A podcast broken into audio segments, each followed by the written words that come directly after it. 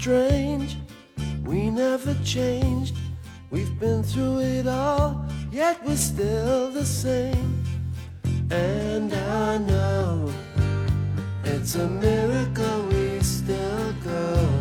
for all we know. 这里是中间地带，这一期还是继续聊印度啊。上一期是和梅老师聊了一些关于印度的基本的经济情况，那这一期呢，就主要谈一下中印之间的历史关系。其实私下跟梅老师之前聊天的时候也提到，其实民国时期甚至更早的北洋政府时期，中印之间的这个外交事务上其实就有很强的联系了。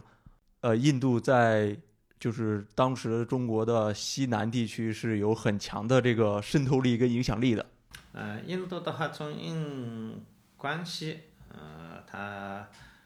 呃在历史上面比较长时间的话，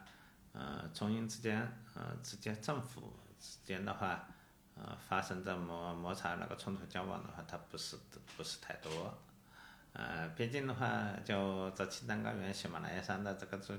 呃，这里那是限制，呃，大家那个都是在冲突的，呃，这很少吧，嗯、很少。但是的话，就是中印之间这个关系，呃，来直接的那个交往和摩擦这比较多的，来呃，这开始它是在呃晚清、民国的时候的这比较多，呃大大大增长，呃，因为这是当时那个英属印度殖民地，呃的话，它采取了比较进取的这帝国主义的这个呃扩张政策呃扩张政策。那么由此呢，还造成了中印之间的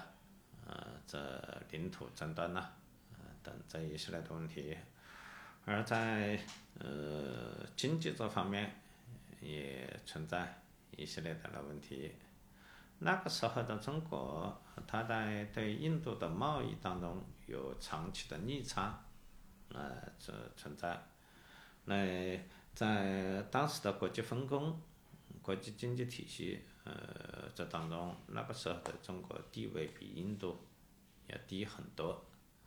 而呃，印度的话，那是印度英属印度殖民地，呃，它也利用它的这个优势地位，呃，给中国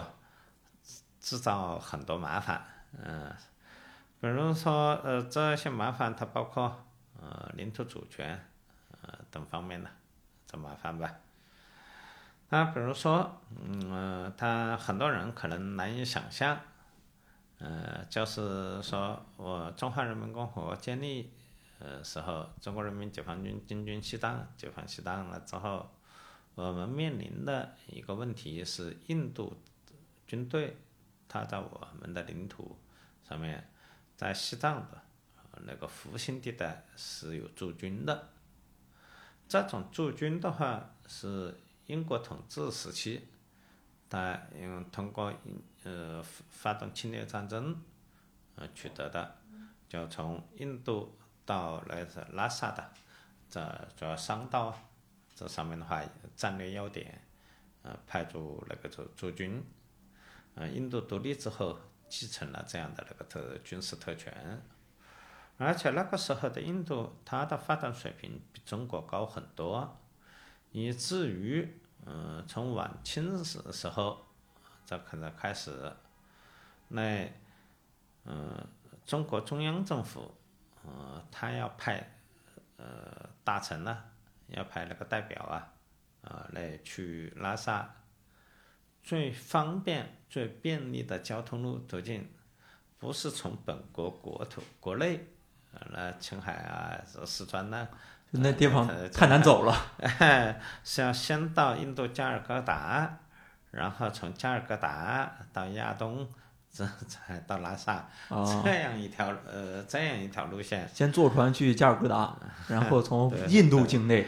进入到西藏地区。啊，对，嗯、于是乎这样就出现了这样一种那个情况，我在中国中央政府呃的代表呃的话，去自己本国领土这上面西藏的，居然要那个印度方面发签证，结果就是在那个南京国民政府，嗯那个时候，我们南京国民政府的文档委员会的，呃，这委主任到吴忠信去给参加代表中央政府去呃出席，呃出席现在的这个十四世达赖喇嘛他的坐船大典。嗯，他要走，呃，就要走先到加尔各答从印度走嘛，呃，他结果英印殖民政府就是拖着，找各种理由不给他发签证，嗯，一直拖磨了，呃，了呃差不多一年时间吧，呃，才发签证，而发这个签证的话，又同时还塞一个私货，呃，他英印政府这边政府方面一派一个团团去，呃。这诸如此类的那个扯淡的，呃，那个事情干的非常多吧，呃，看，所以说，这个达赖还是两个政府去给他册封的，相当于是吧？是是这么看，所以的话，嗯、大家在了解这个历史，呃，才能明白，呃，懂得我们建国初期就修成那个青藏铁路。不，青藏公路、川藏公路和新藏公路这三条公路是多么伟大的业绩，而现在建了建成青藏铁路，而和开工要建那个川藏铁路，那又是多么呃伟大的那个成就啊！看看这呃，回顾一下历史就明白它的那意义和价值。嗯。而且类似的情况。呃，也曾经出现在新疆，也曾经出现在新疆。它就是说，因为苏联那时呃那个时候呢，在民国时候，在苏联中亚那地区，它的公路和铁路，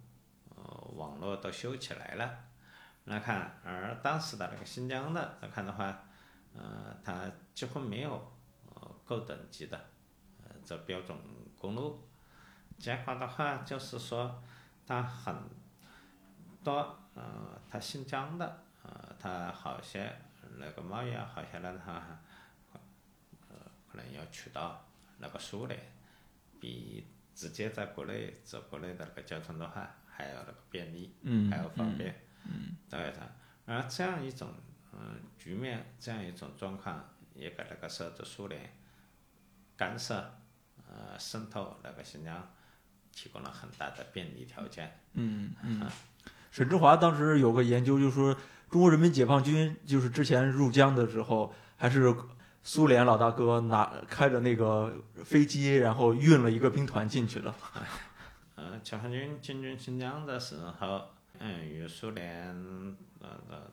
达成来共识，苏联方面的话就同意，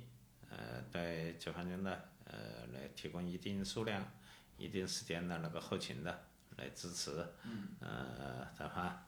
呃是这样的一个这这样的一个个成情况。当然的话，呃我们解解放军呃入疆呃入藏，嗯都是呃进去了之后，呃都在尽可能短最短时间里面把这道路啊这修起来了。是。嗯，那说回这个中印之间的关系啊，当时因为在民国时期，好像其实印度在整个西南地区有很多经济领域，其实也是有很强的映射的。那个呃时候，就从晚清时候就开始，随着呢中国呃它日益深入的呃深重的来陷入半殖民地半封建的这种状态。随着它英属印度殖民地，呃的对中国边疆地区的那个侵犯，呃日益深入，嗯，它，呃从晚清时候起，呃来西藏地区，它在经济上面来说，呃这已经落入英属印度殖民地的控制之下，啊控制之下。它的当时来西藏地区的经贸和金融方面的来联系，呃，跟那英属印度殖民地的这联系，呃，比跟内地，呃，中国内地的联系更加紧密，以至于嗯、当时来西藏它通行的货币，嗯哈，它是印度卢比，嗯，通行的货币是印度卢比，你就是内地的商人，那个时候你内地的商人到西藏去经商，啊，你带的是呃国民政府的法币也好，带的是袁大头、孙大头这银元也好，到了西藏，呃，你都得把它兑换成印度卢比，然后才能够开始支付啊、这结算啊，再拥有那个这经商来使用。而且不仅仅是在西藏呃地区，在那当时的那四呃四川的，呃是川西啊，在云南的一些地方的话，它印度卢比也渗透，呃到了这种程度。嗯这是一直到五十年代，嗯、那我们的建国之后，呃，在全国全面呃推行那个使用人民币，嗯替代了这，那才那时候才把这印度卢比逐渐退出了。了，哎，从中国西南地区广大地区那个出驱逐出去。嗯即使是如此，嗯、在一到一九五九年，那呃西藏分裂主义集团发动叛乱的时候，他们打开布达拉宫呃那边的那个金库，取出做用作叛乱军费的，呃那呃财务，里面的看的话，除了一些黄金之外的话，还就是一笔那个印度卢比，再看。那还有印度卢比的备用金呢。对，嗯真正彻底把印度卢比，呃，从中国领土上面那个驱逐出出去，啊，金融市场上面，市场上面那个走出去，是到那个平定，呃，那一九五九年，呃，西藏分裂主义分的那个呃叛乱，嗯，然后叛乱之后，这才真正彻底做到了这一点。那五九年是经济上的一个清理，但是实际上的领土争端是一直存在的，直到可能哎 六十年代发生了中印战争之后。五九年之前，呃，从场面上面公开这上面来说的话，那是从市场上面那个清除了，国内市场上面清除了印度卢比，但是的话，他呃当时的，呃，他达赖那方面，噶夏政府他们那方面，他自己还是掌握着啊、许多呃的那印度卢比的资金，他在呃是镇压了这叛乱之后，呃镇压了叛乱之后，这是那印度卢比，这才从中国国内市场上面被彻底清除掉了。嗯嗯，刚才我们说的是这个中印之间在边境上的一些经济上的互动啊，其实它在这个领土上也有很强的一个争端问题，可能从晚清一直持续到现在，还在有这个争端问题。在中印之间的，嗯、这个领土方面的那争端的话，它分东段、西段和中段，呃，这三段的的问题。东段嘛比较单纯，嗯，是中印两国之间的呃争议，呃，中段嗯、也比较单纯，中印两国的来自争议，嗯、只不过的话，这这牵涉到那个是西金的。呃，它的那个地位的这问题。那、而最复杂的是西段的，呃，这问题。在西段的这问题这里面的话，它印度他呃，他莫迪呃，他把印控克什米尔呃来分成了两个中央直辖区，嗯，还。一个是克什米尔，一个是拉达克。他这样的来划分，嗯，客观上面来说，嗯，是把这两个不同的地区区分开了。这比那个原来全部都是花在一个查谟和克什米尔的这这样一个一篮子里面要清晰许多。对于中国来说，呃，就是印度划分之后的，呃，克什米尔这中央直辖区，这个跟我们没有关系，我们从来不曾对它在印度现在划分之后的这个克什米尔直辖区的话，有个领土方面的那个主张要求。但是的话，呃，它呢呃，就是说划分之后的这个拉达克，呃，中央直辖区的话，这个我们呃跟印度啊，可能还跟别的国家是有这个领土这方面的。第一个的话，它印度在划分之后的，呃，在拉达克中央直辖区，他把呃建国以来一直在我军呃那个牢固掌握之下的阿克塞钦地区，呃，他把它划作呃那个拉达克中央直辖区的这一部分，这个我们是不可能接受、不可能接受的。大家看，嗯、这是非非常明确的一点。但是的话，中印之间的话，这可能的在领土方面的这个悬案的话，它比阿克塞钦在西段的，嗯、再看的话，比在阿克塞钦地区呃涉及面要更广，因为就是包，因为就是在阿克塞钦之外，在拉达克地区，呃这中印之间是有这个悬案存在的，嗯，悬案存在的，呃，看，也就是说拉达克，它在原来是隶属于呃西藏地方政府的呃一个呃高度自治的小王国，在这呃呃清末晚清的时候，在拉达克这样一个呃是是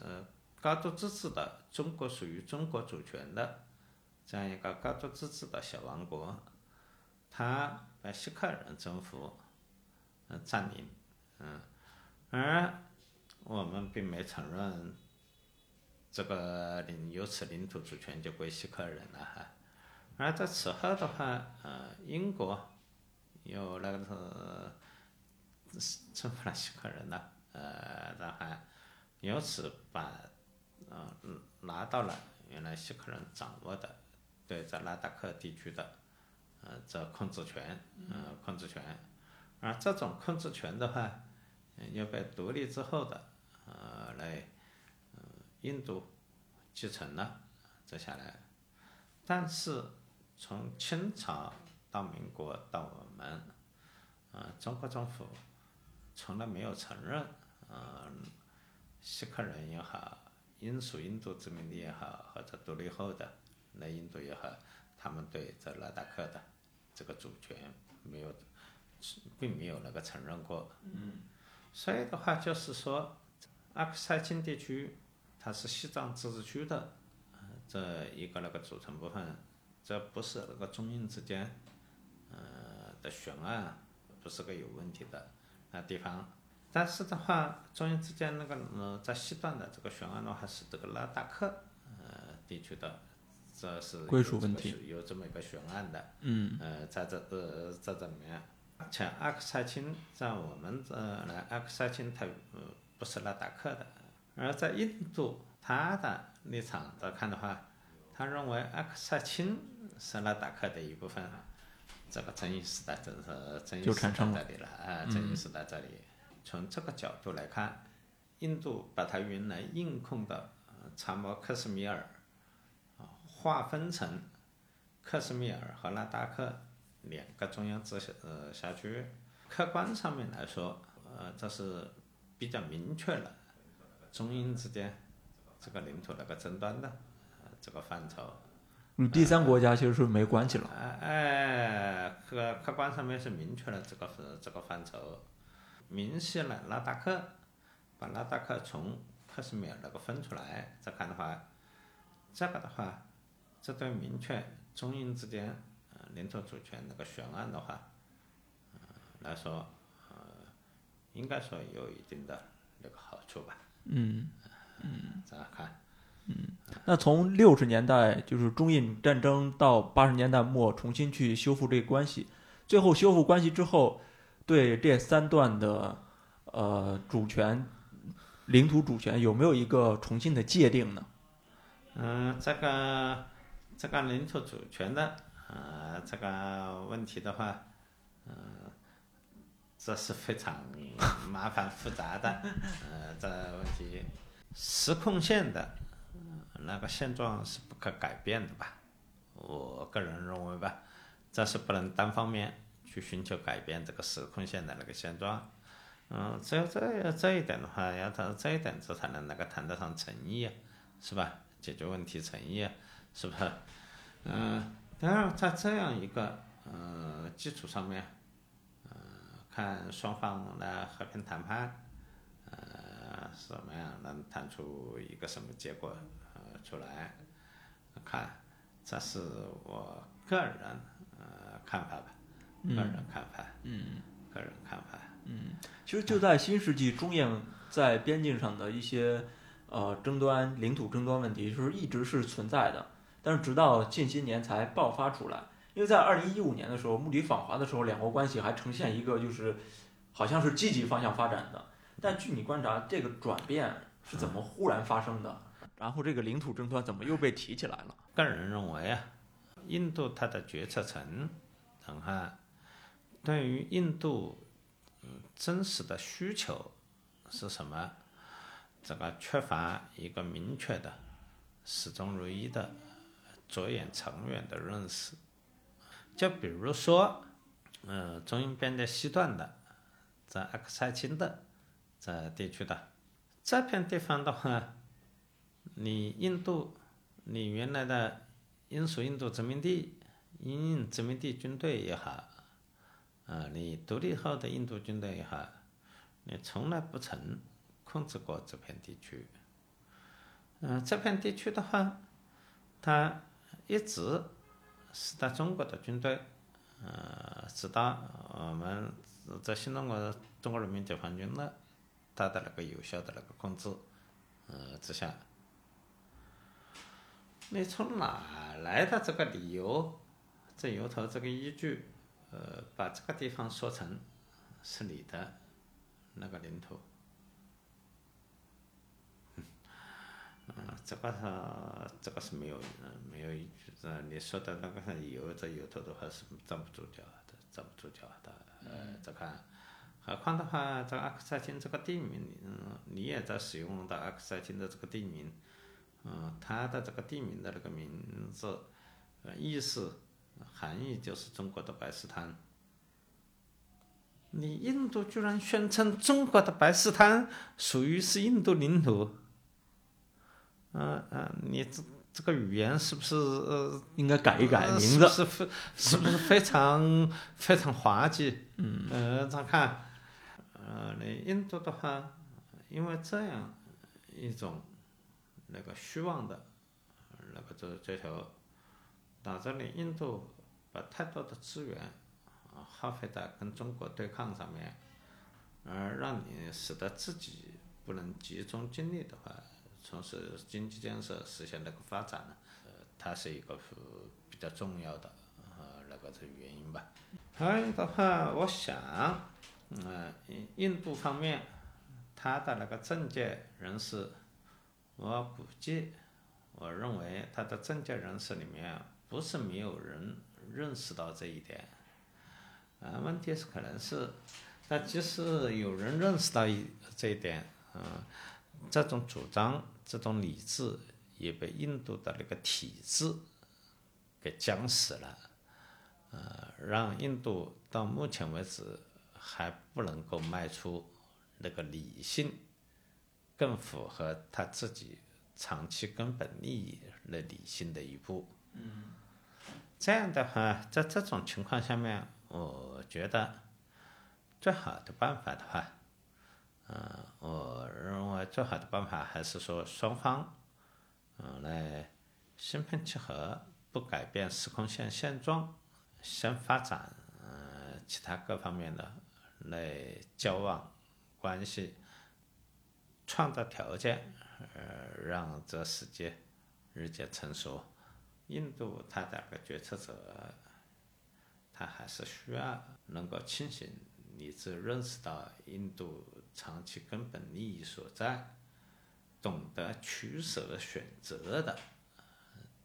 做出决断，并把它落实的这样的那个政治呃领袖人物。嗯不过有没有现在印度有没有这样的领袖人物？嗯，我不知道。嗯，因为印印方政界也有一个就是流传的观点啊，就是苏杰生这一派可能就是用这套新冷战的思维来、来来来理解这个整个中美印之间的关系吧。呃，这个怎么说？我觉得印度它的这个决策等方面，它最大的一个问题，我感到，呃，如果我们把它观察印度它政策的这个实现呢时间跨度拉长一些，那么我感到一个突出的问题就是，印度的它的政策，呃，严重缺乏定力，严重缺乏定力。跟他的政党政治有很有关系。呃，经常那个左右摇摆。我觉得对于大国来说，你要想长期持续发展你的成，呃，真正实现你的长期根本利益，你需要定力，不能左右摇摆。嗯。再看讨论，可以那个的、呃讨论谈论各种可能，但是你实际行动你不能轻举妄动，左左右摇摆，反复无常啊，嗯，这是，啊 这是两回事儿啊。咋看，嗯，印度的话，这个这方面，呃，实事求是说表现比较差，或者说相当差吧。嗯，刚才我们其实说的是这个，呃，印控克什米尔把它自治成两个联邦的地区，由此引发出了一些领土争端问题嘛。其实本身这个克什米尔地区就是印度跟巴基斯坦一个很重要的争端问题，包括印度自己的一个印穆冲突问题，也是在这个地区里面长期出现的。我的个人看法，克什米尔是印巴争议的，呃，这呃区域，而拉达克，呃，是中印之间这领土悬案的一个若隐若现的呃领土悬案，这是我个人的那个看法。嗯啊，嗯，啊，就是这呃呃呃，这是三三个要点吧。嗯看，我想的话，把这三呃要点那个把握住，呃，哎，呃，可以比较清楚吧。那您能介绍一下，就是这个克什米尔地区，因为它是一个印度教跟穆斯林冲突一个很严重的地区。那这个冲突是怎么来的？历史上，这个克什米尔地区，因为好像之前是最早是，呃，印度教徒生活在那里，之后又有穆斯林进来，之后又产生了一系列的变化。啊哈，克什米尔呢，它在历史上面，呃，它是印度教和佛教的重镇，呃，是呃尼赫鲁呃卡尔这家族啊，是尼赫鲁家族历史上面的起源之地是吧？哎，对，是尼赫鲁家族他那个起源地那历史上，哎，这是呃呃看，而且的话，因为它地势比较险要，呃，在当初呃来嗯呃穆斯林的来入侵印度次大陆，那这浪潮席卷北印度平原的时候，他克什米尔的话多次攻打克什米尔都未能得手，地势险要嘛。但是他印呃克什米尔的印度教王公，当时的印度教王公，他比较喜欢呃那个招聘来穆斯林的那雇佣军，呃结果时间长了，呃这些那个呢雇佣军的话，呃鸠占鹊鹊巢，啊他们让他们把这政克什米尔的政权，就夺夺了过来。内部占领了。夺了过来，然后他们呃就是呃到后来呢，呃就是他印度教王公那个死了，那这之后，呃他的那首相就是普什普什图族首相，也就是现在阿富汗的主体民族普什图族的那首相，呃他就把这个权位呃夺了过来。这大概是在十几世纪啊。呃，十四世纪的样子。嗯然后后的话，这建立了这建立了克什米尔的了苏丹国，啊之后，就那个时候，他克什米尔的居民，呃，大部分，基本上都还是那印度教徒。嗯、在他们来掌握了那个权力之后，呃，他这是开始现在的苏苏丹国的那苏丹，他呢，呃，采取了一系列的措施。一方面，呃，他对来自中亚、西亚，呃的那穆斯林难民呢，等等的呃，呃，全国的难民的话，他敞开大门，呃，来多多益善。因为当时蒙古西征，很少中亚、西亚，呃，再看，那当时中亚、西亚的那很多穆穆斯林国家的，呃，他那个难民的话，就逃难，呃，到了克什米尔，到到接纳。另外，同时的话，他 对克什米尔本地的印度教徒，呃，特别是他印度教徒的那些精英知识分子、婆罗门吧，呃，这样子的话。就是驱逐和屠杀，也至于到最后的话，他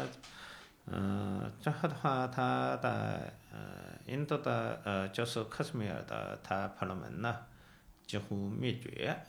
几乎灭绝了。呃，再看，然后到后来，呃经呃这的克什米尔的它的人口来构成彻底改变了，彻底改变了。结果在这当中又经过后面那个几百年复杂的变化发展，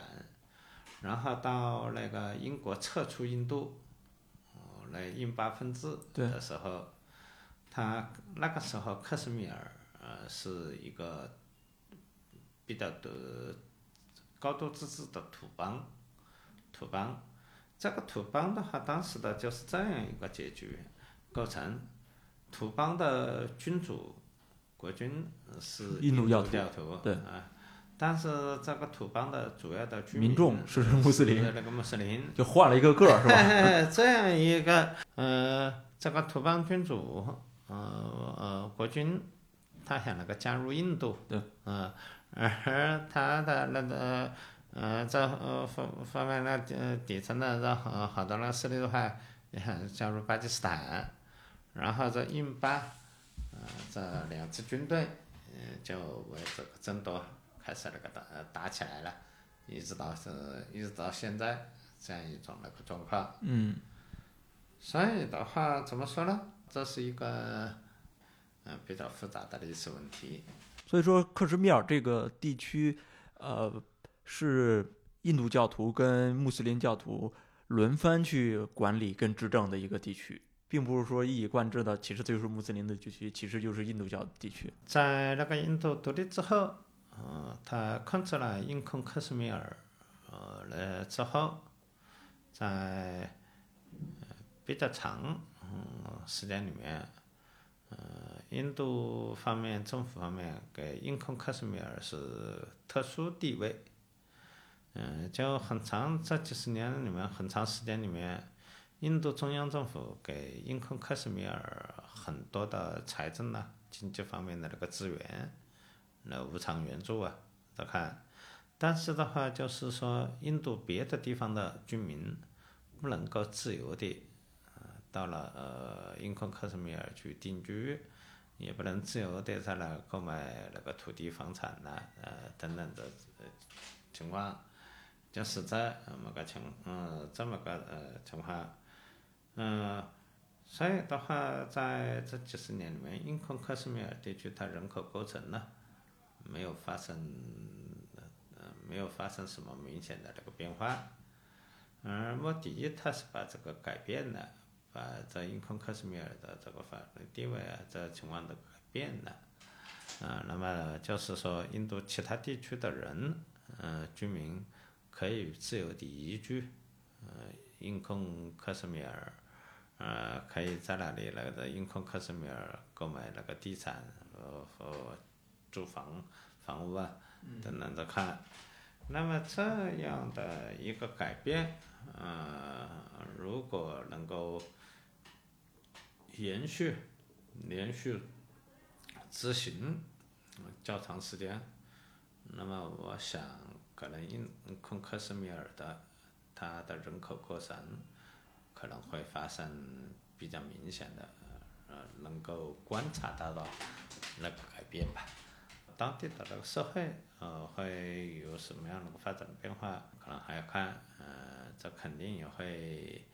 呃，引起啊一系列那个新的那个摩擦。克什米尔地区的那个争争议啊、争端呢，它的那武装冲突啊，在好些年份里面是相当暴烈的。对。比如说我整理过，呃，他印度方面的统计，在本世纪初的那几年里面。它最多的呃年份，一年的话，一年这时间里面，印克克什米尔，